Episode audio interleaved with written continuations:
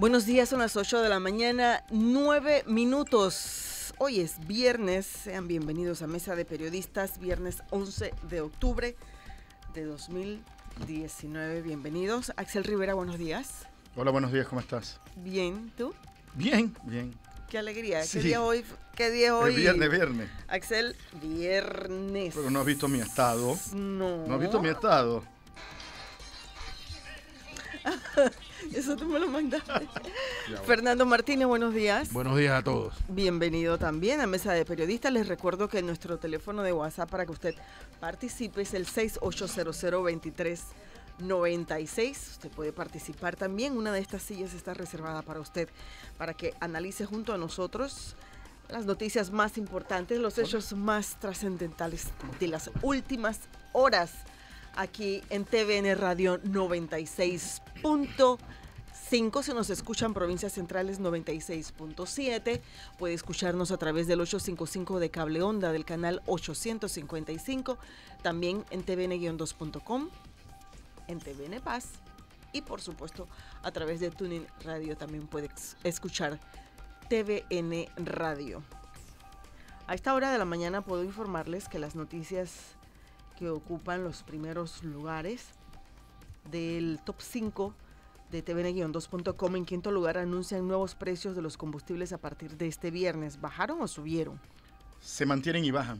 95 mantienen. se mantiene, 91 baja y diésel baja. Después que no suban, todo es bueno. Mm, Ya lo sabe. Y en medio de lo, lo ajetreado que está El Medio Oriente. el Medio Oriente, que es, que es generalmente una, un elemento de enorme especulación en este mercado, eh, creo que te- tenemos, salimos bien librados. Por ahora, así es. Gracias. En cuarto lugar, la diputada Mayín Correa pedirá la separación del cargo de su colega Arquesio Arias, el diputado del PRD, señalado por un caso de supuesto abuso sexual, delito de violación sexual. Ayer la diputada pretendía hacer esa solicitud durante el periodo de incidencias, No pero es, no es la primera vez que dejan a Mayín Correa, a la diputada Correa, sin poder expresar sus opiniones en la en el periodo de incidencia. Creo que es la tercera vez. Una vez le apagaron el micrófono, la otra vez no recuerdo. pero ¿por qué te ríes? No, no es, no es curioso. Lo veo como algo curioso, no me llama la atención. No es la primera vez que ella, que ella denuncia, que ella alerta eso, que no la dejan, no le permiten hacer uso del periodo de incidencia, ¿no? Que tú sabes que todos los diputados aprovechan Mm. ese espacio para hasta mandar saludos y felicitaciones cuando Y está la festividad, ajá, cuando está la festividad del pueblo de parte de su circuito, ahí va el saludo. Mm, La tercera más vista, ocho heridos deja accidente de tránsito en Los Santos. Un total de ocho personas resultaron heridas tras un accidente de tránsito en horas de la mañana del jueves en la provincia de Los Santos. Déjame ver en qué lugar exacto fue. No dice. No dice en qué parte de la provincia de Los Santos. La segunda más vista, mujer muere tras dar a luz en el Santo Tomás. Su familia denuncia negligencia médica. Es un caso delicado, una joven que iba a tener su tercer bebé y después del parto presentó problemas de salud. La familia asegura que fue por, por complicaciones que no fueron bien atendidas por los médicos. Los médicos han dado ya también su versión. La nota de que Linet Pérez tiene todas las partes tiene a la madre de la joven, tiene al director del Santo Tomás, habla un cardiólogo también, un caso que está siendo investigado como corresponde para deslindar responsabilidades. La nota más vista de tvn-2.com en primer lugar, desfiles patrios volverán a calle 50 y vía España. Fíjese lo que más le interesa a los lectores Sí. de tvn-2.com, Yo, eh, los desfiles. No, Eso fue lo que hablamos toda la mañana, Armando, el noticiero de la mañana, a las 4 de la mañana, eso fue quién fue el presidente que sacó, quién fue el primer presidente después, después de la invasión que sacó los desfiles de del casco antiguo. No recuerdo. Fue Ernesto Pérez Valladares. No sé. Mira que no lo tengo. Pues no quería que, le, que el Instituto Nacional le sacara, le hiciera el feo. Sería por eso. Pero hablamos de todo eso, ¿no? Yo incluso, personalmente estoy de acuerdo. Que sea dónde. En calle 50 y Vía España. Ok. Se trasladaron después al casco viejo entonces y Mm. salían hasta Cinta Costera. Sí, terminaban por ir por el mercado de marisco. También se establecieron las dos rutas. Eso era otra cosa. Acuérdate que antes había una sola ruta y ese desfile era hasta altas horas de la noche. Así es. Bueno, eh, siendo hoy 11 de octubre, hemos invitado a nuestro programa Mesa de Periodistas y estamos muy honrados con su presencia a Así Alma es. Montenegro de Fletcher, ex procuradora de la administración, también, bueno, muchísimos cargos ha ocupado. Buenos días, bienvenida Gracias, gracias. a Mesa de Periodistas. Hace unos días leía yo un artículo eh, que usted había escrito, un- una columna de el diario La Estrella, me parece que fue a propósito del 11 de octubre, principalmente sobre lo que se pretendía con ese cambio y lo que tenemos hoy como nación, hacia dónde estamos yendo, a modo general. Bienvenida. ¿Cómo no? ¿Qué reflexión podemos hacer hoy tras Son 51 años. ¿Cuántos años son? 51 años. 51 años del golpe militar. del golpe sí, militar? sí, sí, sí. En realidad, creo que uno de los defectos que tenemos es tratar de tratar, porque nunca se olvida, se olvidan los hechos y la historia. Pero en este caso hay un propósito deliberado como de, de soslayar, de restar importancia a lo que constituyó lo que se llamó el proceso octubrino, en donde hoy es una fecha que todos los panameños debíamos de recordar, porque representó un cambio histórico en todo el manejo de la forma como se deben de conducir la cosa pública, independientemente de que fue el origen, su origen fue un golpe, un golpe militar causado por eh, todo el desorden político que existía en ese, en ese periodo. Y para nosotros, eh, yo creo que eh, aunque los protagonismos individuales son importantes, en este caso el general Torrijos, que fue el que conjuntamente con otros militares decidieron intervenir para ordenar un tanto la cosa pública en este país. Yo creo que también hubo otros panameños. Siempre recuerdo a Materno Vázquez, a Rómulo Escobar Betancourt, porque en este caso, fíjense ustedes, ¿ah? a pesar de que el golpe fue militar, el militar que lo encabezó trató de rodearse de la gente que en este país, gente de capas medias, intelectuales, profesionales, eh, gente que tuvo militancia o actividad, pues, en el movimiento por el cambio, en el, manejo de, la cosa pública. Eran gente que habían estado organizando el Frente Patriótico de la Juventud y todo eso. Entonces, realmente, en el caso del 11 de octubre, creo que es como una, un, una parte, una consecuencia de todo ese proceso. ¿Qué le diría a quienes no están a favor o, o, piensan que fue un error histórico ese golpe militar? Igual hay que tenerlo presente, aunque se haya estado en contra del mismo. Es, es un hecho de nuestra historia que debemos... Debemos de conocer nuestra historia, así como debemos de conocer cómo fue que al inicio de la separación de Panamá de Colombia, con la ayuda de los norteamericanos, se comenzó a sanear esta ciudad. Y esos son hechos que no se conocen, uh -huh. que no se analizan, que no se eh, eh, comparten en la historia. Asimismo, todos los hechos políticos, los hechos sociales que han afectado el desarrollo de la sociedad panameña, yo creo que debemos de conocerlo. Pero claro, siempre hay eh, intereses e intereses. Pero para conocerlo en su contexto, y precisamente me gustaría que usted nos ayudara a refrescar un poco la memoria, ¿qué, estaba pasando en el país antes de ese 11 de octubre? ¿Por qué, por qué se llegó a esa situación? Bueno, eh, si mal no recuerdo, había una crisis política en donde había intereses económicos, en donde había disputas por eh, los dueños de las empresas que al mismo tiempo controlaban el poder político, que yo no sé si todavía está pasando. Me parece que todavía el poder económico controla Podríamos encontrar muchas similitudes Exacto. con el Panamá de la década del 60 y el Panamá de hoy día. ¿Cómo no? Y allí hubo unos hechos eh, eh, que indican todo el deterioro que había, ¿no? Eh, habían eh, enjuiciado al presidente titular, sí, al presidente que en ese tiempo se le llamaba Marco Rifle, Exacto, Marco Rifle. sí, porque andaba en Ese era el que decía, Dio la orden de disparar contra los ladrones. Exacto. exacto. Pero entonces no disparaban solo contra ladrones, sino también contra opositores políticos. Lo que pasa es que en este país no hay memoria histórica. Y al, al no haber memoria histórica, la gente no recuerda el desastre que fueron, que era el país antes de 1968. exacto. Como si alguna de las prácticas absolutamente criticables y violadoras de los derechos humanos que cometieron los militares después del 68 no fueran prácticas cotidianas en el país antes de 1968. Por ejemplo. Por ejemplo, el asesinato de Rodolfo Aguilar Delgado, un dirigente obrero en las bananeras en la década de los 60. Por ejemplo, la persecución y encarcelamiento de todo, el, as- el asesinato de Juan Navas Pájaro en 1966.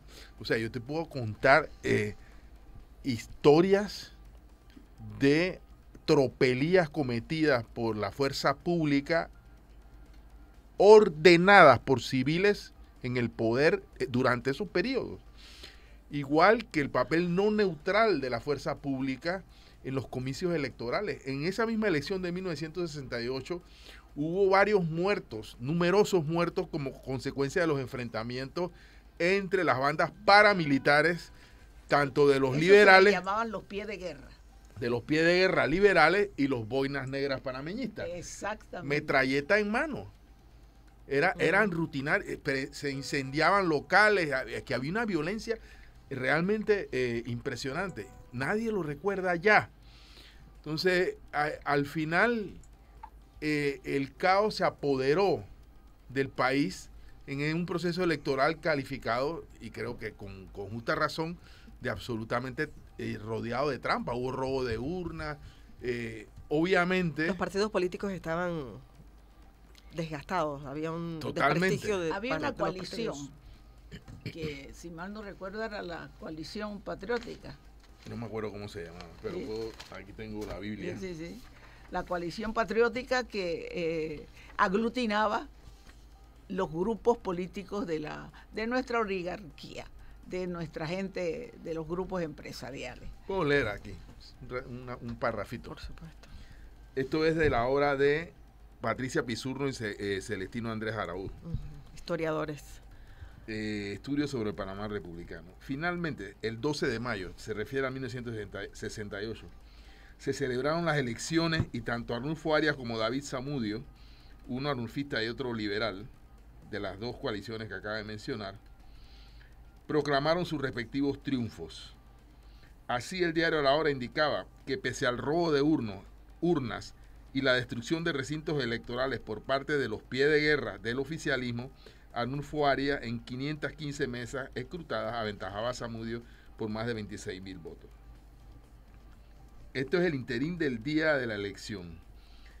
El 13 de mayo la emisora Radio Soberana fervientemente partidaria del panameñismo fue atacada por elementos samudistas encabezados por Rigoberto Paredes, ya, ya muerto, padre del Rogelio. Sí, viceministro de Rogelio. que hirieron mortalmente a, Teric- a Toric Roca- Ricardo y Casa del Partido Demócrata Cristiano y al taxista José Rojas. Estos son dos de no sé cuántos muertos que hubo en, la coyuntura electoral. Eh, tres días después, el agente de la Policía Nacional, Julio Barahona, fue asesinado y la prensa oficialista atribuyó el hecho a los boinas negras.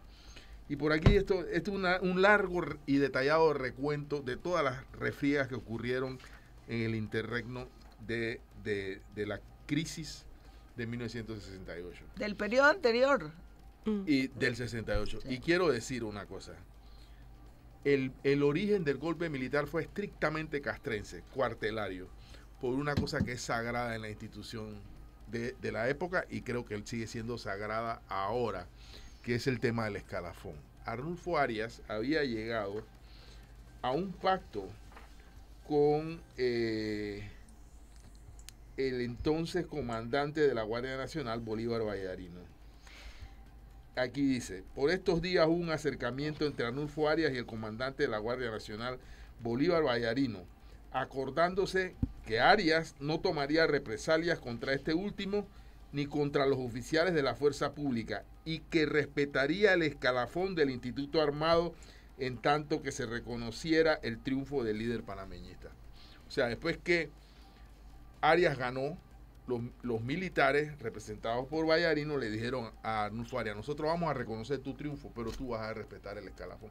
Arnulfo estuvo de acuerdo, pero cuando asumió el poder, nombró a un señor apellido Díaz Duque, que estaba en Argentina, como comandante de la, de la, primero como jefe de la Guardia Presidencial y después como comandante, y rompió totalmente el escalafón. Me asustan tantas similitudes. dice, dice, este oyente, buenos días, no olvidemos a Maya en Puerto Armuelles por estar barbón. No, no sé qué A gente que, que, que, que, fueron víctimas de... Eh, de las violaciones de los derechos humanos en la fuerza pública. Exactamente. Otro oyente dice, buenos días, saludos a Alma Montenegro de Fletcher. Necesitamos urgente en el órgano judicial que lleve un baigón. Gente como ella no vuelven a este país. Bueno, saludos y muchas gracias. Eh, la mejor explicación que he escuchado del golpe, además de su origen de, de militarista, el cuartelario, de defensa del escalafón, etcétera, que eh, la fuerza pública actuó defensivamente frente a las decisiones que eh, tomó Arias de no cumplir pues con este pacto que había tenido con Vallarino. Es, es la definición de que cuando hay una grave crisis social, la fuerza, los militares terminan asumiendo el mando. Eso le llaman al bonapartismo. Es que eso es lo que más me preocupa de todo lo que hemos dicho. Ustedes no ven cómo salió el presidente de Ecuador en su conferencia de prensa, con todo su Estado Mayor a, sus espaldas. Ustedes no ven cómo Vizcarra en el Perú defendió eh, su acción de disolver al Congreso con todas las fuerzas militares a sus espaldas. O sea, este es un mensaje, o sea, mm. las fuerzas militares son el árbitro de las luchas sociales, pero que se inclinen a favor o en contra de una de las de las fuerzas en conflicto es lo que define que finalmente cuál de las, de las partes va a triunfar. Y eso es lo que está, ah, está las fuerzas militares en Ecuador están apoyando al presidente y las fuerzas militares en Perú están apoyando al presidente y mientras ellas estén en la calle reprimiendo, en el caso de Ecuador incluso hasta matando a manifestantes, ellas son, son el árbitro, sí, de los conflictos y de las confrontaciones, pero ellas son también los, las garantes de que quien, a quienes ellos respaldan continúen en el poder y también puede ser las garantes de que se interrumpa la continuidad en el poder. Es una realidad histórica muy, muy repetida a lo largo de la historia de América Latina. Sí, pero desde el punto de vista del, de lo que la sociedad, cualquier sociedad, desde el inicio del, de, ese, eh, esa necesidad que tiene la humanidad de tener un orden, hmm. todas esas cosas se explican porque hay que buscar la manera de que la sociedad funcione desde los tiempos desde los tiempos primitivos siempre hay necesidad de un orden. No es que se justifique la, el uso de la fuerza. el uso de la fuerza pero hay necesidad de un orden.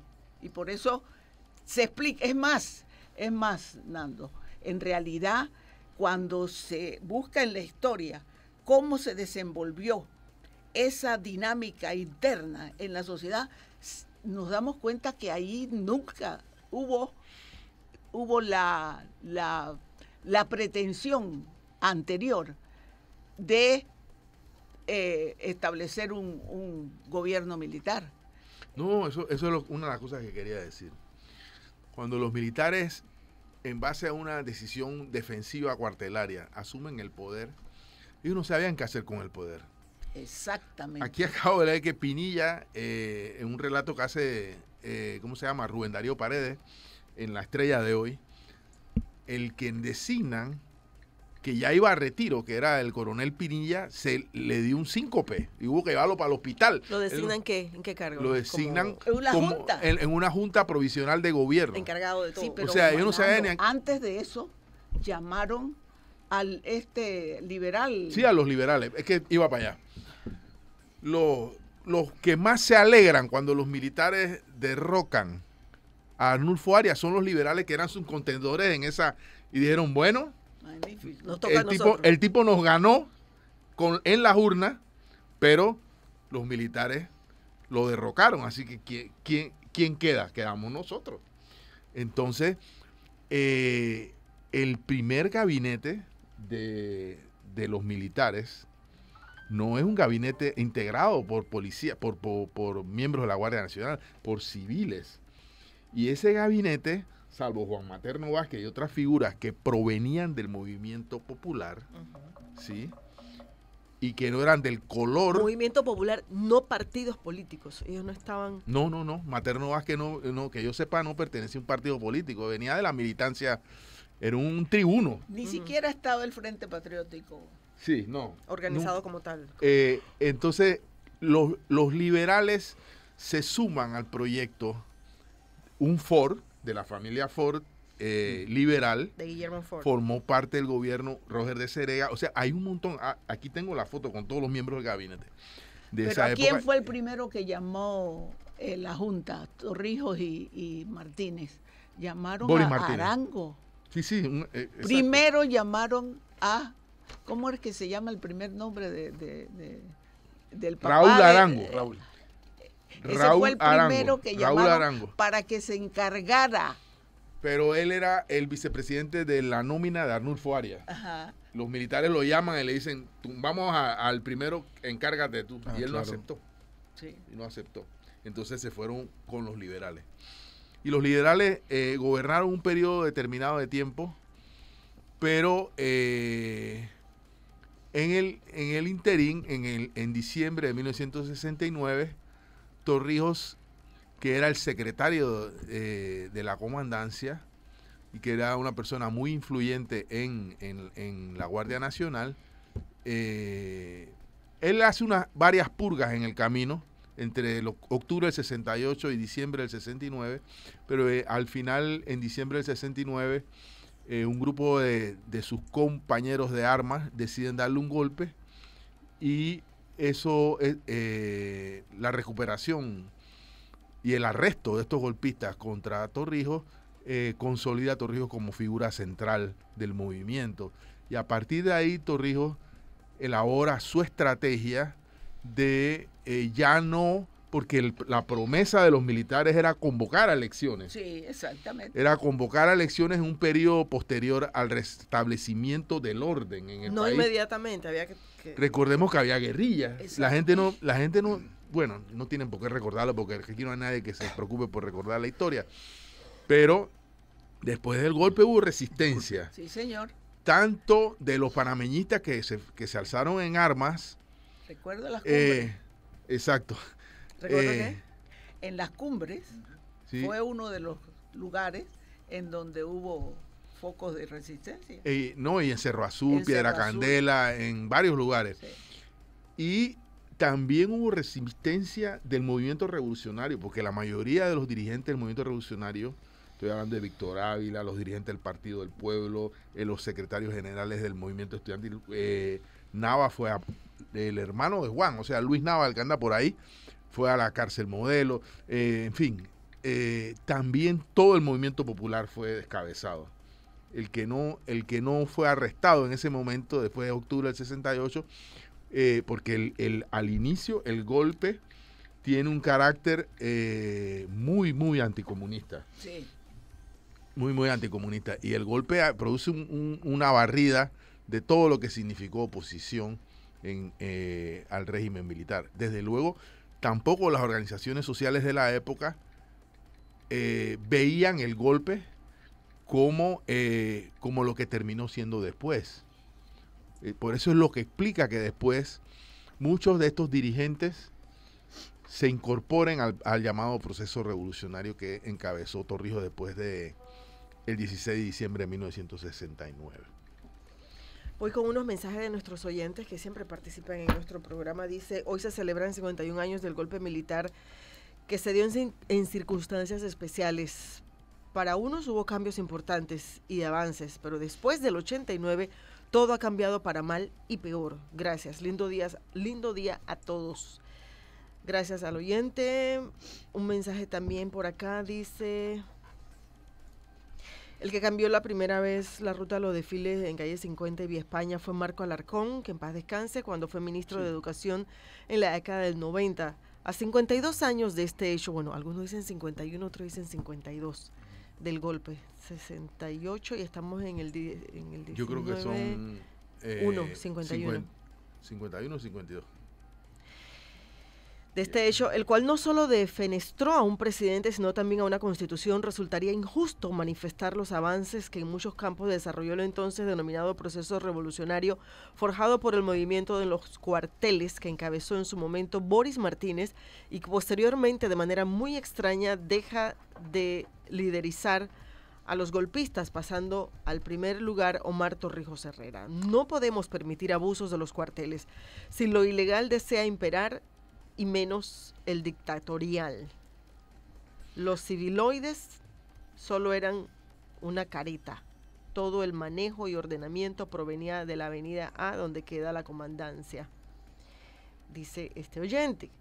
Otro oyente, creo que algunas cosas que han dicho hoy deberían recogerlas en un podcast para que se pueda consultar on demand. Muchas gracias al oyente. Vamos a escuchar un mensaje de voz. Y bueno, ese taco. Buen día, mesa de periodistas. Buenos Saludos. días. Eh, ¿Cómo me hubiese gustado que clases como las que están dando ustedes ahorita de historia se estuviesen dando en las aulas escolares y que fuesen mis hijos quienes me preguntaran sobre la historia de nuestro país o que me contaran de lo aprendido la historia de nuestro país. Buenos días. Muchas gracias. ¿Por qué no hay preocupación por aprender o por estudiar estas cosas, doctora? Bueno, yo pienso que el- que todo el proceso de crecimiento de una sociedad se va proyectando a través de la educación y ya lo sabemos. Ya lo sabemos. Y cuando en la educación se van eliminando esos componentes que se necesitan, por ejemplo, Pero ¿qué clase de sociedad podemos construir si, si olvidamos esto? exacto, ese es el Si peligro. Ese es el peligro, porque eh, yo no sé desde cuándo se eliminó la educación cívica, eh, Nando, tú- la educación cívica, es decir, eh, todo ese eh, eh, esa planificación que se necesita para darle los contenidos que cualquier programa de educación, el más sencillo, tiene que orientarse a los eh, a, la- a las virtudes, a la moral, a los valores. Entonces, si se va a eliminar, hasta se eliminó urbanidad, Sí. Sí, se eliminaron esas materias que son materias, sino que son disciplinas para que todo el niño que llega a la escuela sepa lo que es orden, lo que es el respeto a los mayores, lo que es la vocación de- de- del espíritu, porque la, la- la religión tiene sus contenidos de valores y que hasta eso se eliminó. Pero fíjese, cada vez que tocamos estos temas en este programa, en Mesa de Periodistas,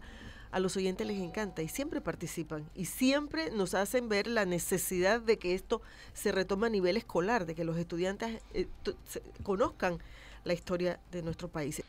Eh, doctora, pare- pareciera, eh, para seguir haciendo un análisis histórico de hace 50 años atrás y lo que está sucediendo hoy, pareciera que muchos de los escenarios que provocaron ese golpe en el 68, usted hace un- una narración y prácticamente se mantienen los mismos elementos que provocaron esa irrupción ¿no? del sistema como estaba funcionando hace 50 años atrás. ¿Vivimos momentos similares, cree usted? Bueno, no eh, puedo decir que es es igual la situación, pero es que hay que recordar lo siguiente, vivimos en, una, en un sistema en donde las fuerzas que controlan la economía siempre están tratando de eh, mantener su hegemonía. Todo está dirigido a- sobre el tema de la economía y el que controla los medios de y entre esos todo el conjunto de fuerzas que en la sociedad existen eh, que determinan a dónde se dirige eh, la actividad económica y de paso la actividad política, yo creo que tiene sus similitudes, pero lo único que molesta un poco, bastante, yo iba a decir un poco, pero no es un poco, es bastante, que hemos estado fallando en el tema de la educación.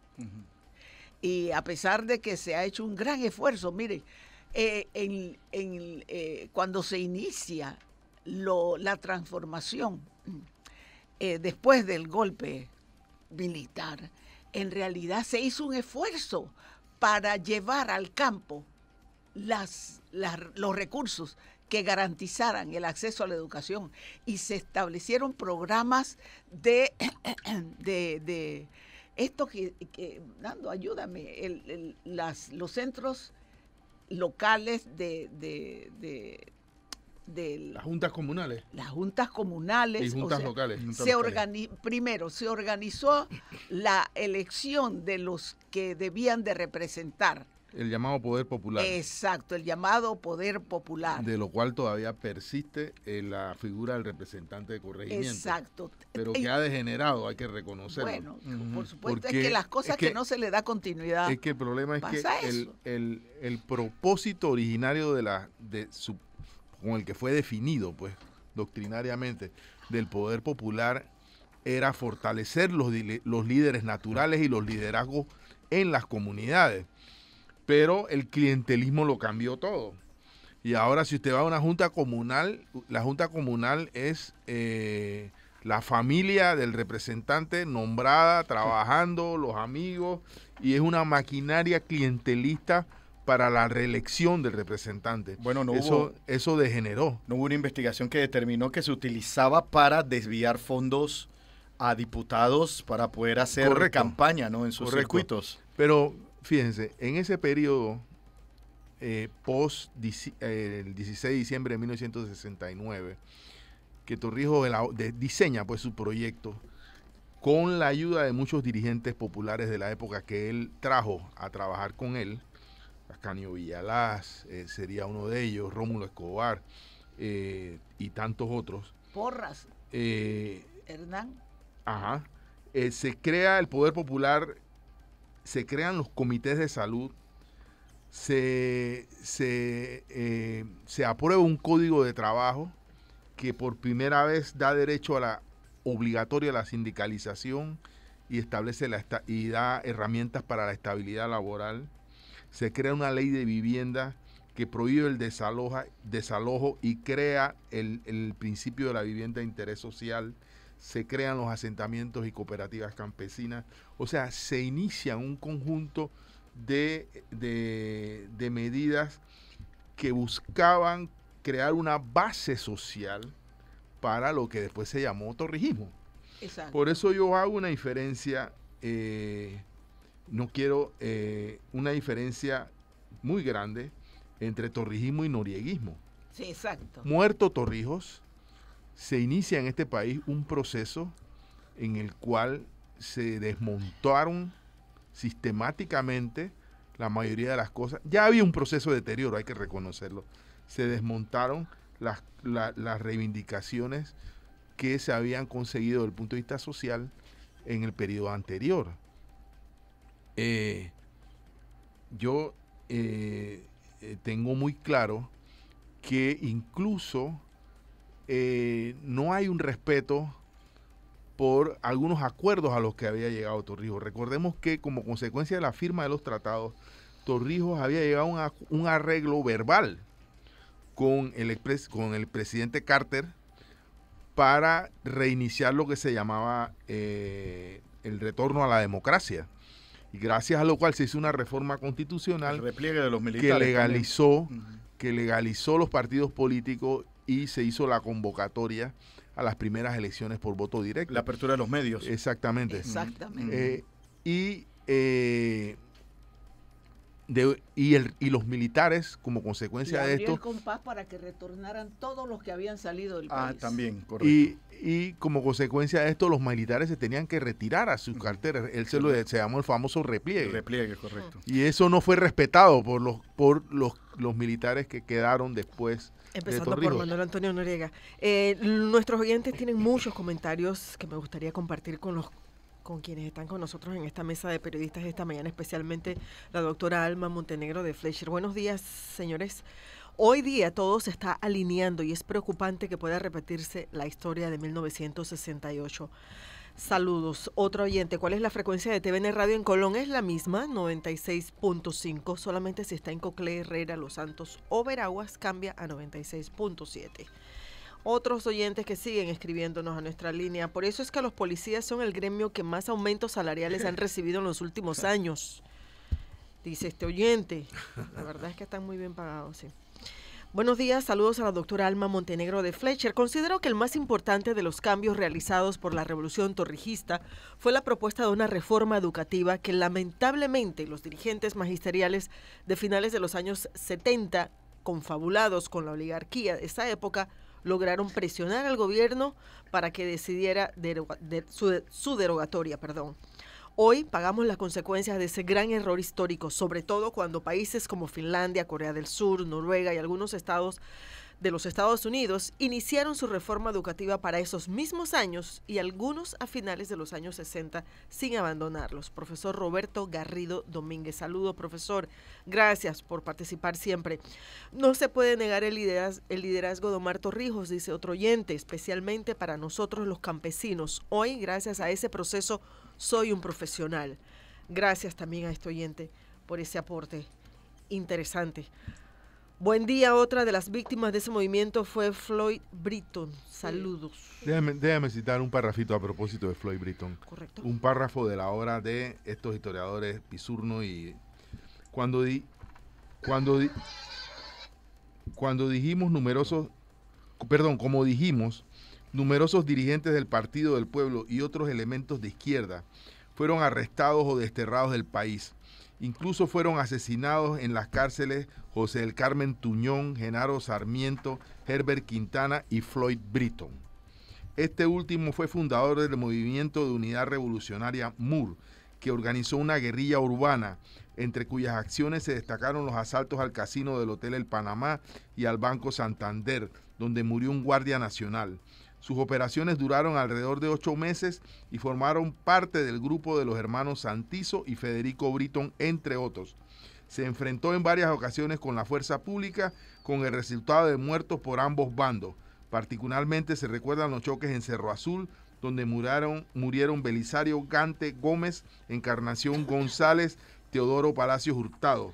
Por último, casi todos los miembros de la guerrilla fueron capturados en Chilibre detenidos en la cárcel Modero por varios meses y algunos indultados. Otros, como Federico Britton, se asilaron en la Embajada de México y tomaron camino del exilio. Es decir, si uno revisa, y eso es lo que hay que conocer, todo el proceso de la sociedad en esa evolución en donde eh, se enfrentan eh, traumas como son los golpes militares, claro y, la transformación del, sistema político tiene su secuela. Y eso hay que conocerlo y aprender. Ese es el detalle. En este caso, yo creo que en Panamá los militares aprendieron y me refiero específicamente al general Torrijos. El general Torrijos se dio cuenta que tenía que retornar a esa dinámica justa y democrática. Y por eso favoreció la apertura, que desembocó en concretar en una asamblea realmente constituyente por primera vez en la historia de este país. Hubo una asamblea en donde los originarios tuvieron representación. ¿Qué les parece? Representación. Y eso es lo que hay que reconocer, porque eh, la miseria humana es increíble. Pero tenemos que aprender de la historia y reconocer las cosas que se lograron. Por ejemplo, en la política exterior, miren, en esa, el, el ¿cómo le llamaban a los tres, a, a los tratados del 1900? Tres en uno. los tres en uno.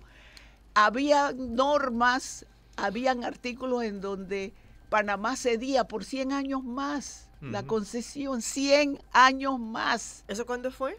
Eso fue eh, después, no, a ver, después de enero del 64 de la gesta, eh, que Panamá rompe relaciones con Estados Unidos.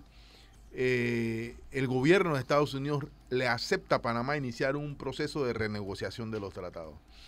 Eh, como consecuencia de ello, creo que fue en el año 67, durante el gobierno de Marco Robles, ya no estaba Nino Chari en el poder, eh, se presenta al país un grupo de tratados. Chiari, que era el que había roto las relaciones. Exacto. Pero fue sustituido por otro liberal que se llamaba Marco Robles, no, no, tan patriótico, no tan patriota como Chiari. Porque hay que reconocer que Chiari fue un presidente Así con es. un alto nivel de patriotismo. Por lo menos frente al conflicto principal que era Que Estados ni Unidos. siquiera la oligarquía se ha interesado en que se le reconozca. en reivindicarlo. reivindicarlo. Correcto. Correcto. Entonces se presentan estos tratados a los que le llamaron tres en uno, porque era el tratado, eh, eran tres tratados en uno, y este tratado cambiaba el ominoso término de perpetuidad, pero creía un mecanismo para que fuera, se fuera renovando de 100 en 100 años, lo cual significaba una perpetuidad puesta de otra manera Sí. Pero además añadía el tema de la ampliación del canal, porque en ese momento ya los norteamericanos estaban pensando que tenían que ampliar el canal. En esa época el canal tenía una función geoestratégica militar. Eh, la sigue teniendo, pero eh, ahora menos, ahora menos. Pero el canal era, eh, era muy importante para Estados Unidos los Estados Unidos no estaban dispuestos a deshacerse del canal. Estamos hablando de 1967. Obviamente el movimiento social de la época vio la trampa de esta negociación y se opuso violentamente a los llamados tres en uno. Y hubo manifestaciones y oposiciones violentas contra eh, la posibilidad de que ese ra- tratado fuera eh, aprobado por Panamá. Otro oyente que nos escribe, si olvidamos nuestra historia, estamos condenados a repetir los mismos errores. Y otro comentario interesante que me llama El la tratado del atención. 67 o 3 en 1 no- en ninguna de sus partes decía que nos iban a devolver el canal. Exacto. Que esa Claro. fue la gran, la gran, eh, la gran visión coyuntural, pues en el momento de Omar Torrijos, Mm. que desechó los tres en uno. Se lo, se lo pusieron sobre la mesa, le dieron, coge, esto es lo que hemos negociado. receta, Esta es la receta. Eh, los norteamericanos que se hicieron de la vista gorda, por cierto, con el golpe, eh, eh, pidieron que les devolvieran el favor y Torrijos dijo, no, ese tratado no va a ser tomado en consideración, vamos a negociar un nuevo tratado que nos permita recuperar el canal, que fue el objetivo final de ese tratado. Dice este oyente, eh, con relación a las clases de historia en las escuelas, me imagino que a eso se está refiriendo, lo hacen aburrido. Hay tantos mecanismos, videos, audios, dramatizaciones. Tengo un hijo con el en el espectro autista de manera leve y me llama la atención lo que sabe de la historia de nuestro país. Pero ha buscado en YouTube videos de dramatizaciones grabadas por estudiantes y eso lo ha ayudado. Claro, ellos tienen habilidades para memoria y eso lo ayuda a recordar fechas, pero él ha buscado la manera de adquirir el conocimiento de una forma no aburrida. Entonces los profesores deben reinventar sus mecanismos de dar clases y meterle entusiasmo o explicar también y explicar también la importancia de la historia que considero debe ayudarnos a repetir lo bueno y no repetir lo malo. Lo que yo no estoy segura es si en el currículum de las materias de historia se contemplan estos. en la ma- recordemos que está la materia de relaciones de Panamá con Estados Unidos. Claro, pero yo no sé si entran en estos detalles. A eso me Yo refiero. creo- si, lo- si, si no está contemplado no, dentro no, del no, no sé. Es que contenido la de la materia. observación de la, de la comentadora es lógica, es la metodología. Es la metodología O sea, que se utiliza. La metodología. Pero- o sea, independientemente de que no se eh, se refiera específicamente aspectos, es la metodología que Del se debe utilizar para, para, docente para dar la clase. para dar la clase. Proceso octubrino de corte militar siguió las malas prácticas de antes del 68 y peor, se perpetua- perpetuaron en el poder persecuciones, desaparecidos, atracos al erario público. Foros internacionales lo obligan a abrir democracia y nunca se dieron, solo por la invasión, y se ven y se venden como salvadores. Bueno, respetamos la opinión de este oyente. Eh, acaba de arrancar, ok, este es otro tema.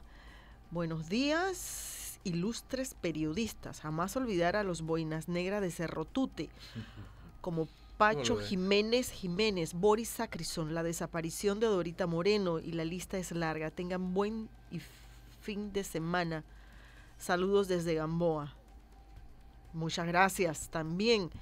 Nada ha cambiado en Panamá después de ese golpe de Estado. Antes del golpe gobernaba la oligarquía. Durante la dictadura muchos de los de la oligarquía siguieron disfrutando las mieles del poder. Hoy en día la oligarquía sigue mandando con la diferencia de que la clase media que se pudo educar durante la dictadura ahora es parte del rejuego político y siendo parte de la corrupción rampante, dice este oyente.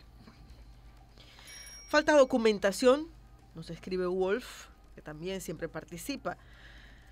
Documentación que fortalezca lo narrado sin apasionamientos, información veraz para ayudar a fortalecer nuestra educación y sobre todo llama histórica que jamás debemos permitir que se apague, sino que lo diga la distinguida invitada.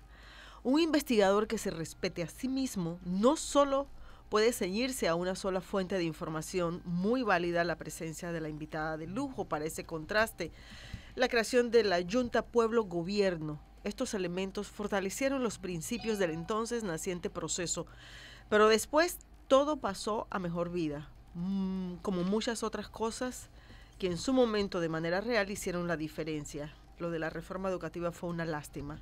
Concuerdo también con este comentario del oyente. Con tristeza escucho a ciertas personas que desvirtúan los logros del periodo de Torrijos, alegando que fue producto de un golpe militar. Si los cambios son positivos, no importa de dónde provienen. Voy con un mensaje de voz. Buenos días, mesa periodista Marilena. Un abrazo muy fuerte. Soy Buenos un fiel días. oyente de ustedes. Gracias. Eh, mi consulta es para ver si me ayudan. Yo requiero, soy del interior de la República y me gustaría enviarle una carta, una misiva a nuestro presidente, el señor Nito Cortizo Cohen. Ustedes me podrán hablar algunas luces de cómo puedo hacer o escribirle por medio de, de los chats o mandarle una carta dirigida a algún lugar donde le llegue de verdad la carta. Por favor, si me pueden ayudar, y disculpen que me salga del tema. Gracias. Un abrazo nuevamente. Bendiciones a todos. No tengo la respuesta. ¿Qué pide? Que lo ayudemos a, Que o lo- lo orientemos para llevarle una carta al Llévela a la recepción de la presidencia. ¿Puede ser? Sí la reciben. Ajá. Yo no sé realmente si él termina leyéndola, pero en la presidencia se lleva correspondencia, ajá, y se y la puede lleve enviar. una copia de la nota para que le firmen Firmen el por recibido. el recibido. Correcto, ajá. Yo creo que la puede llevar a la presidencia. La Sí, presidencia, alguien debe Sí, recibírsela, correcto. Exactamente. Ahí se. Sí.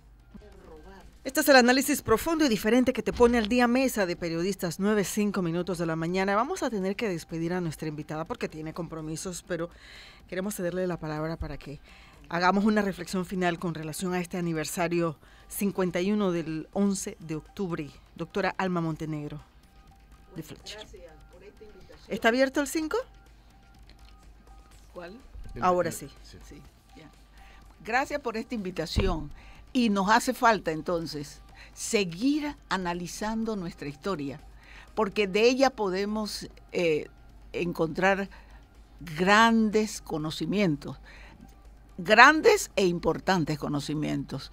Y este, yo deseo, hacía tiempo que no venía a un programa de esta clase, pero eh, esta es una oportunidad que la comunidad tiene de que un medio de comunicación cumpla sus tareas y sus obligaciones, que es dar información en forma objetiva, en forma eh, eh, eh, abierta y yo deseo felicitar a TV2 porque está haciendo la diferencia. Ay, muchas gracias. Bienvenida siempre.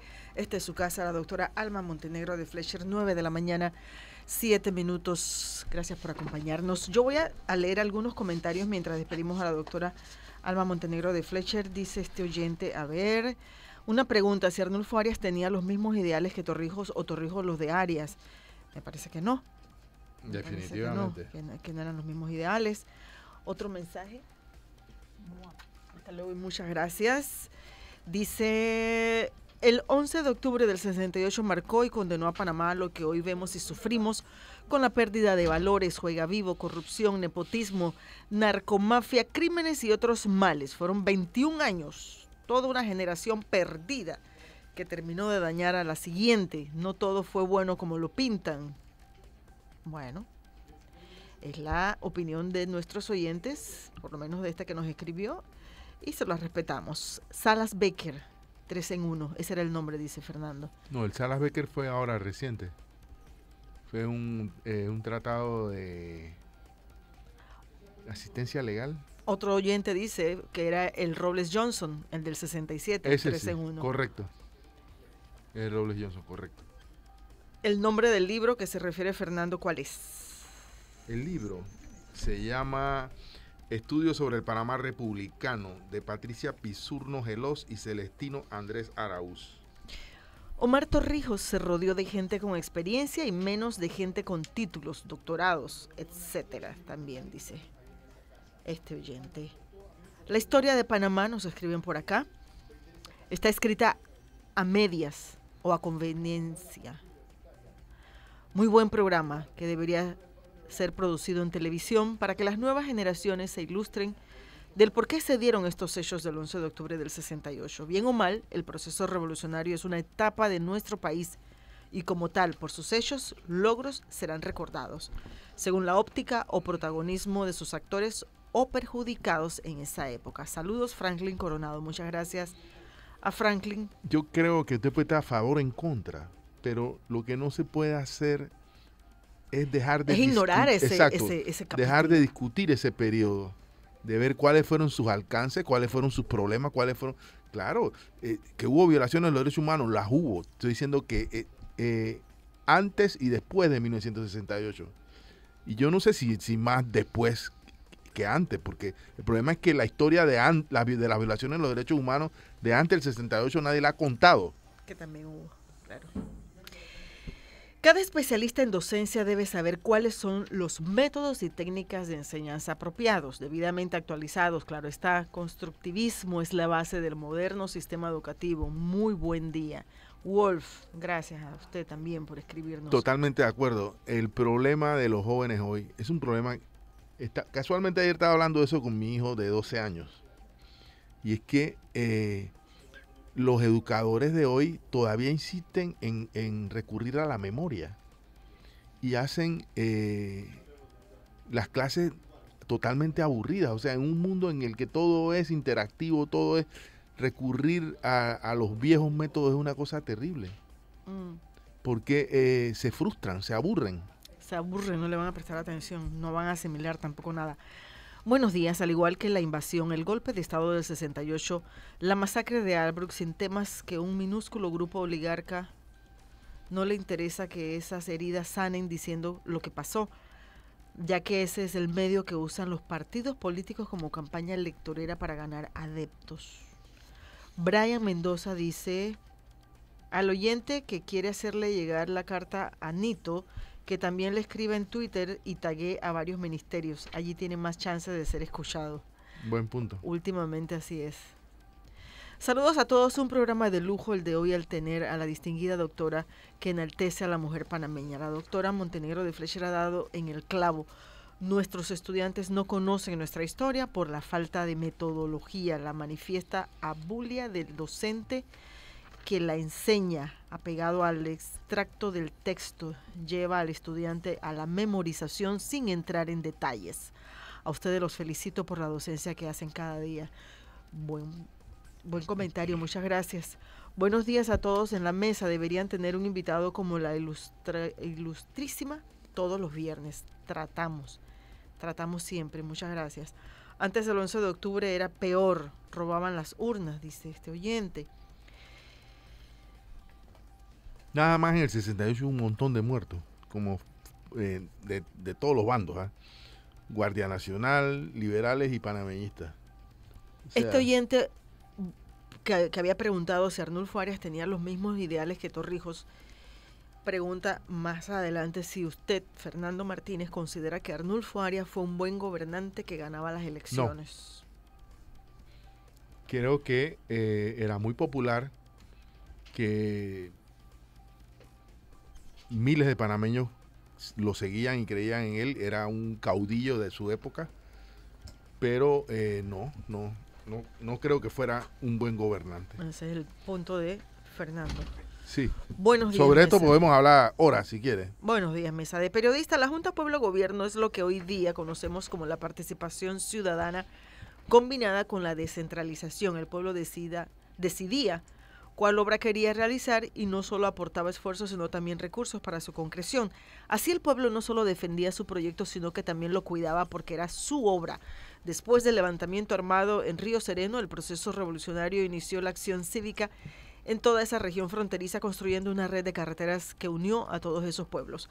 Creo que el distrito de Renacimiento, creo que en el distrito de Renacimiento, porque siempre Río Sereno fue un pueblo olvidado, la derogación de la reforma educativa fue una estocada a la nación.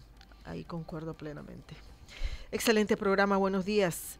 En cuanto al tema de la tristeza que en materia política y de corrupción antes del 68, después del golpe, durante y después de la invasión, hasta el día de hoy continuamos igual o peor. Es que nos gusta darnos con la misma piedra. Dice, disculpen si se hubiera dado las reformas educativas, este país hubiera sido de primer mundo. Y nos envió un video de... Mi mamá era profesora y era miembro de la Asociación de Profesores. En esa época. porque ella se puso a la huelga. Ella consideraba que la reforma había que ella consideraba que había cosas buenas, había que... sí. que había que, Que rescatar podía mejorar. que se sí. podía mejorar, correcto, eso era lo que decía, pero les costó la expulsión de la Asociación de Profesores. Gracias Axel por compartir el pensar sobre el aspecto educativo. La memorización no es el mejor sistema. Sobre si Arnul- Arnulfo Arias era buen gobernante o no, yo tampoco puedo emitir criterio, pues nunca pudo gobernar realmente. Eso también es verdad, pero la po- el poco tiempo que lo hizo eh, de- da, un- da buenos indicios sobre lo que yo calificaría como una no- mala gestión de gobierno. Dice este oyente, señor Fernando Martínez, ¿usted es profesor de historia? Pregunta. No. Si no lo es, sería buen docente. Mira. Estamos aprendiendo más de esa historia. Muchas gracias también, dice este oyente por acá. Nos envían un link de Facebook con información. Yo recuerdo la pandilla de varilleros llamada Yo digo Rigo, de Rigoberto Paredes. Saludos y Liberales. bendiciones. Su Hay de todo. Era en liberales, Sí, liberales. sí, sí, sí. Es curiosa la Después memoria. Rigoberto se sumó al, al torrijismo y fue, creo que llegó a ser ministro. Diputado, ¿no? También, si no me equivoco. Ujú. Es curiosa la memoria selectiva de la gente. Muchos hablan de lo malo de la época militar. Yo no hablo de lo malo que ocurría antes y no hablan de lo malo que ocurría antes de los militares. Es como el caso de Venezuela. Y disculpen la comparación. Todos juzgan al chavismo y nadie habla de lo que pasaba antes del chavismo. Saludos y excelente programa. Tengo que decir algo de Rigoberto, a quien conocí personalmente como profesor en la universidad. Eh, Rigoberto era un hombre valiente. Eh, durante la invasión, a Rigoberto Paredes lo agarraron preso. Y Yo lo- sé que la casa y de ellos en, en Arraiján la, la, deva- la desvalijaron, sí. devastaron. Fue Sí. una cosa. Pero bueno, a Rigoberto lo agarraron preso. Y fue a parar a un sitio donde tenían presos a los prisioneros de alto nivel, de alto. Ahí estaban. Perfil. De alto eh, perfil, por decirlo Ahí así. había militares, etcétera, etcétera. Entonces, parte del ablandamiento, por decirlo de alguna manera, eh, no, no diré que es una tortura, de, los, de quienes los tenían cautivos allí, era sacarlos a caminar en la madrugada, eh, a la una, dos de la madrugada. Esto era en, en la base militar, creo que de Clayton, no estoy seguro, que los tenían detenidos. Entonces Rigoberto, todo el mundo estaba, los prisioneros ahí estaban con la capa caída, deprimidos por lo que estaba pasando en el país, estaban, se veían las bombas, se veían la movilización, bueno, algunos estarían preocupados por su familia, etcétera. Todo el mundo estaba deprimido.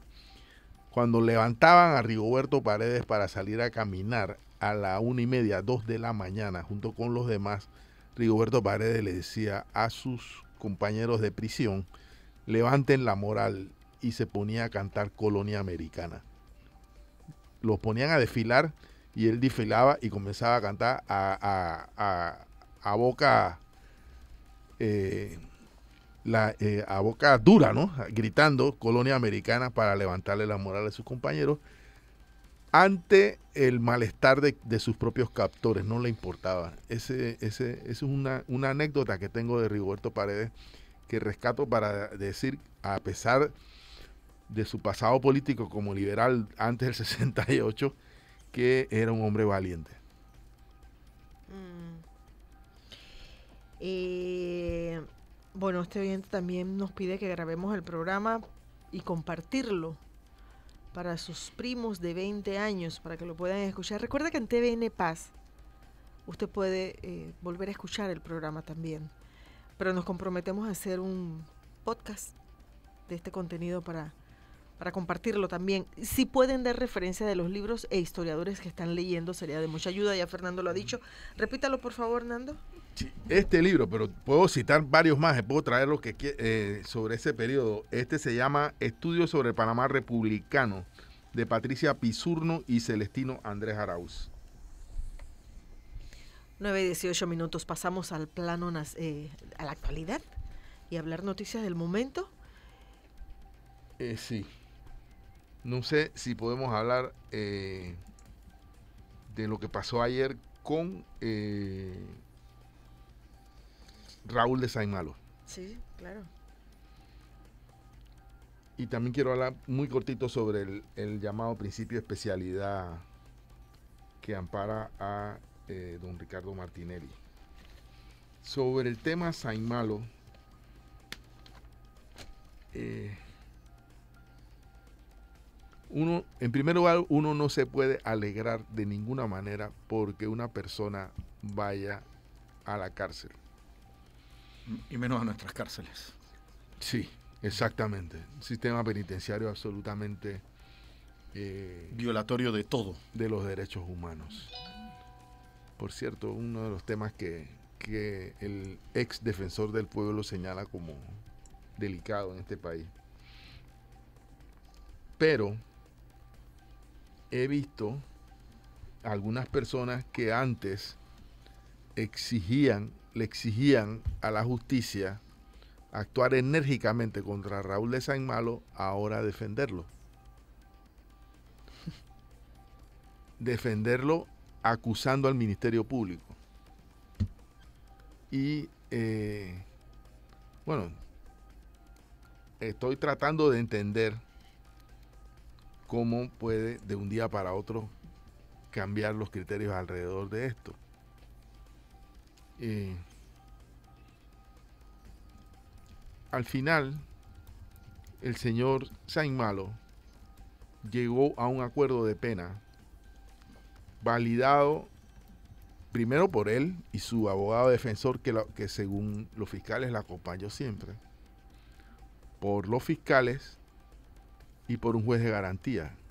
Ayer ya dijimos, lo primero que le pregunta el juez de garantía a la persona cuando llega es, señor, usted fue presionado por eh, sus fiscales para que llegara a este acuerdo. Es lo primerito. Hubo coacción, hubo presión. Luego esto fue ante un tribunal. Y el tribunal aceptó, igual que aceptó eh, el acusado, el acuerdo eh, previamente validado. Y tampoco en ese momento hubo una denuncia de que hubiera presión. Y finalmente se produce la apelación y eh, se da el resultado que se, que, se, que se dio ayer. Y es que el señor Saint Malo inicia su eh, pena o el pago de su pena de cinco años de prisión. No sabemos todavía dónde porque creo que está en Tinajitas, que es una prisión temporal o un sitio de privación. Creo que es un lugar para delitos administrativos y temporal mientras se le asigne un, un destino definitivo. Haciendo abstracción de, de- de la persona, a mí me parece que esto manda un mensaje al conjunto de la sociedad.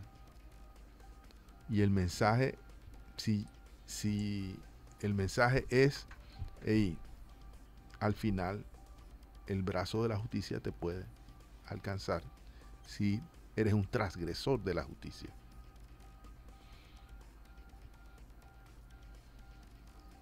Creo que la defensa ha interpuesto o va a interponer un amparo de garantía. Yo no sé si cabe, porque los amparos de garantía son cuando se han violado derechos constitucionales, por ejemplo.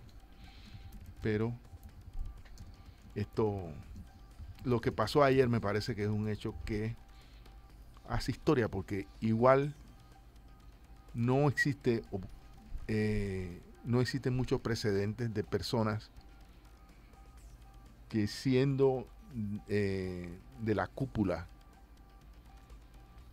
de los intereses económicos de, de, las personas con intereses económicos en este país, con influencias políticas, terminen purgando cárcel.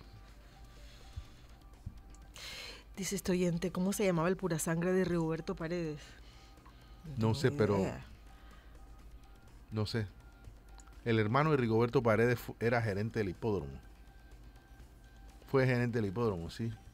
Era hípico, pues. Y supongo que Rigoberto Paredes también. Voy con un mensaje de voz, José. Buenos días, mesa de periodistas. Yo soy fiel oyente de ustedes, María Elena. Saludos. Eh, un cordial saludo y un hermoso fin de semana. Para yo me recuerdo en la época de la dictadura eh, mi abuelo y mi abuela eran arnulfistas del partido de las culebritas. Y había un representante en el corregimiento de la Pitalosa de los Pozos, Pacífico Ramos, con nombre, todavía está vivo. PRD fue representante en toda la época, la época de la dictadura, y le robaban la cédula porque sabían que esos votos no eran seguros para el PRD. Dos, tres días antes de las elecciones entraban, en esa época teníamos rancho rancho de Penca. Y recuerdo que le robaban la cédula a mi abuelo y a mi abuela, porque ellos eran 100% de las culebritas del FUFO, decían ellos. ¿Para qué no votaron? Nulfo Arias. Y como los votos no eran seguros para el PRD, mandaban a, a robarla. Entonces la historia tiene que ser, se tiene que educar referente a la historia. Tiene que haber un tipo de educación ante estudios sociales. Claro que sí. Sin más me recuerdo hablaba mucho de la, de la historia de Panamá. Entonces no se debe de olvidar la historia, la dictadura, lo que pasó con Omar Torrijos, con el general Noriega, todo lo que es historia se tiene que dar en las escuelas. Mm. Hoy en día los niños no saben parte de la historia de Panamá. Gracias y que tengan un buen fin de semana. A nosotros siempre nos va a seguir interesando el tema y trayéndolo cada vez que podamos acá, mesa de periodista. Otro mensaje de voz, Antes, antes se compraban las cédulas. Mesa de periodista, ¿cómo están? Buenos días. y compañía. Saludos. Eh, primero que nada, los felicito. Eh, el programa del día de hoy ha sido excelente. Se han convertido en unos grandes historiadores y, eso es bueno, porque indistintamente pues eh, es un aporte a la historia, porque ahorita mismo en nuestros estudios y cada día más eh, se va perdiendo, se va perdiendo esa esencia de la historia de los grandes héroes, sea, sean buenos o sean malos de nuestro, de nuestro país, de nuestra república. Y es bueno para los muchachos, están dictando una buena docencia, que tengan un buen día, excelente día. Gracias. Bueno, muchas gracias a ustedes siempre por participar. Por acá nos escribe un colega periodista y dice que el caballo se llamaba Yo digo Rigo. No recuerdo. Creo que no. Bueno, no sé, ¿no?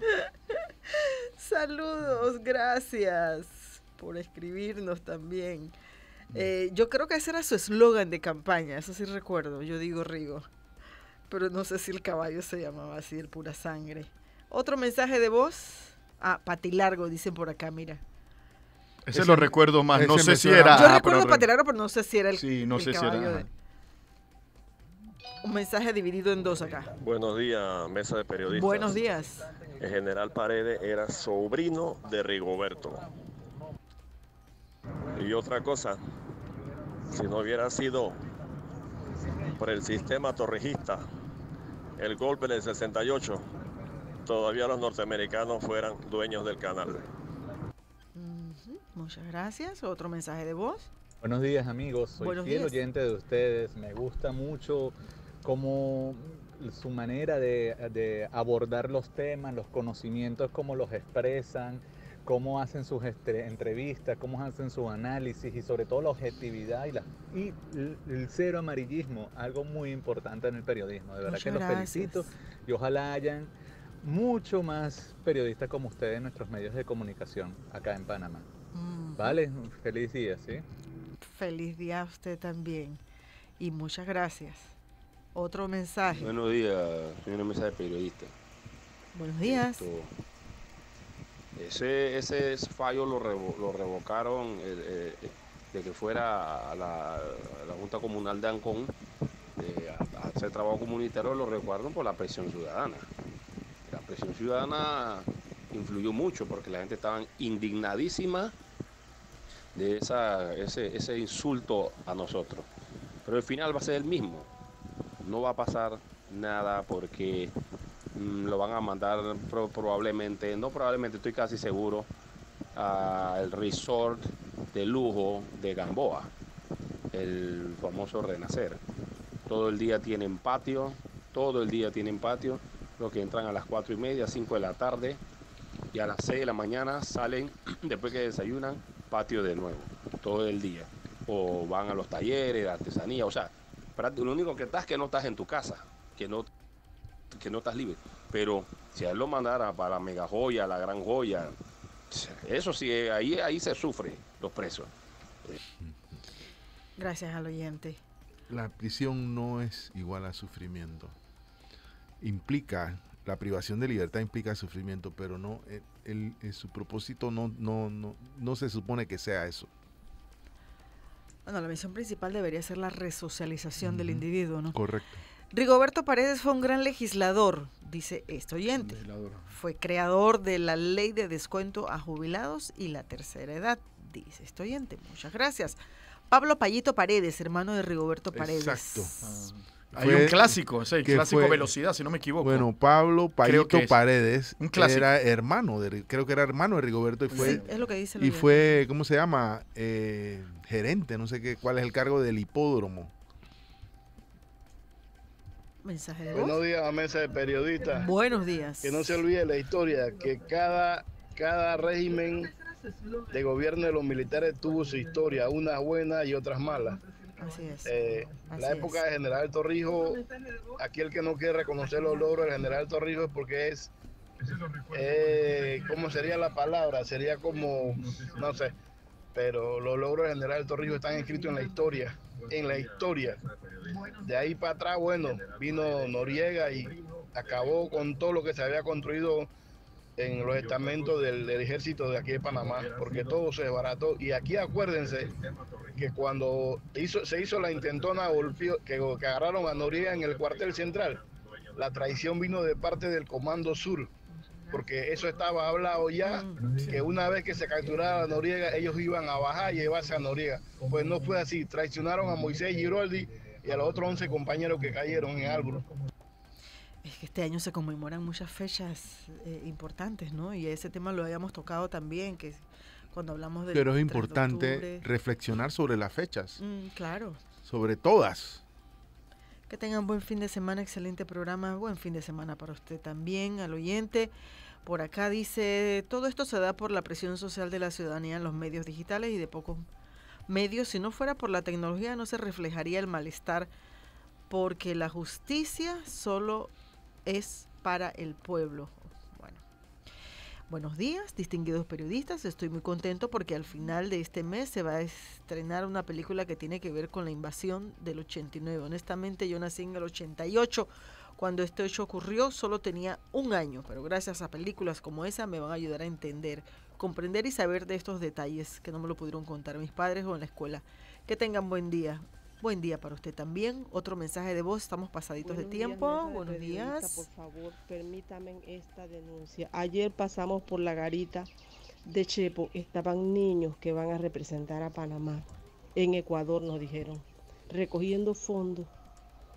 Pidiendo limosna, se puede decir. Para ir a representar a Panamá. ¿Cómo es justo?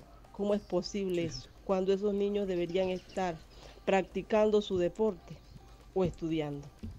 Cuando volvimos para atrás eran dos y media, una de la tarde y estaban esos niños todavía ahí. Imagínense. cómo se desgastan por ir a representar a Panamá. Bueno, gracias por enviarnos ese mensaje. Se nos ha acabado el tiempo. Axel. ¿Qué le tenemos a las 12 del día en la edición mediodía de TVN Noticias? Hoy le tenemos dos personas mueren en una persecución policial en Burunga, en Arreján, al chocar contra un poste. A tiros es asesinado un hombre en la segunda etapa de Santa Librada, siguen los hechos de violencia. Recuperan la Virgen de Santa Clara hurtada en la entrada de la barriada en Juan Díaz. Esa se, la llevaron. ¿Quién se la llevó? Eh, Estamos, está así, eh, se tenía sospecha de una persona señora, ajá, que, con, que visitaba el lugar con frecuencia y se tenía sospecha. Creo que eso permitió que la policía la pudiera recuperar porque la policía es la que la devuelve. Nosotros estamos en el área, eh, a las 12 del mediodía le vamos a tener un primer avance de cómo se recuperó. En plena calle, agentes de la policía ayuda a, dar a luz a una joven en Río Abajo. Esta es una joven que entra en labores de parto, caminando por el área de Río Abajo donde eh, vive y eh, acudió al ver a unos miembros de la policía, acudió a ellos para buscar ayuda y terminaron en las labores de parto, ¿no? En plena calle, agentes de la policía, eh, perdón, residentes de Panamá Norte madrugaron para una oportunidad de trabajo en la feria de empleo. Hoy hubo feria de oportunidades, como le llama el Ministerio de Trabajo en Chilibre. Y desde las 3 de la mañana habían como 200 personas formando fila. Esta es una feria muy focalizada porque es para el área de Panamá Norte más que todo para la gente de Chile Y mira la cantidad de personas cuando nosotros, cuando recibimos la señal aquí a las cinco y media de la mañana eh, probando señales, nos llamó la atención la cantidad de gente que ya estaban formando filas. Jóvenes y vimos varias madres con niños en mano buscando un empleo. También le vamos a tener, hoy tomaron posesión muy temprano, eh, fueron instalados los miembros de la Junta Directiva de la Autoridad del Canal, ya hace poco. Los nuevos, ¿no? Los, nuevos miembros de la Junta Directiva de la Autoridad del Canal. Ya en, el, en la programación hicimos un pase para presentar el acto donde el presidente de la República tomaron posesión. Esto también se lo vamos a tener a las 12 del día. Estas y otras informaciones en la edición mediodía de TVN Noticias con Ivette Cordobés y José Ricardo Muñoz. Gracias. Los esperamos. Bueno, yo tengo dos mensajes acá interesantes en Twitter también antes de despedirnos. Hablar de historia es tabú en Panamá. Hay que acostarse en el diván y hablar descarnado de lo que vivimos. Saludos, Carlos Alfredo López Patis. Dices, disfruto mucho cuando hablan de hechos históricos. Me hacen viajar a un pasado que no viví. Saludos a Fernando. Lo recuerdo con mucho cariño cuando fue mi jefe en el GECU. Mm, muchas gracias, Pati. Pati Sent dice, Fernando, hasta el lunes. Hasta el lunes. Feliz fin de semana amigos, gracias por acompañarnos en este programa Mesa de Periodistas. El análisis profundo y diferente que te pone al día. Esto es TVN Radio en los controles José Leones. Axel, hasta el lunes. Saludos, hasta el lunes. Feliz fin de semana.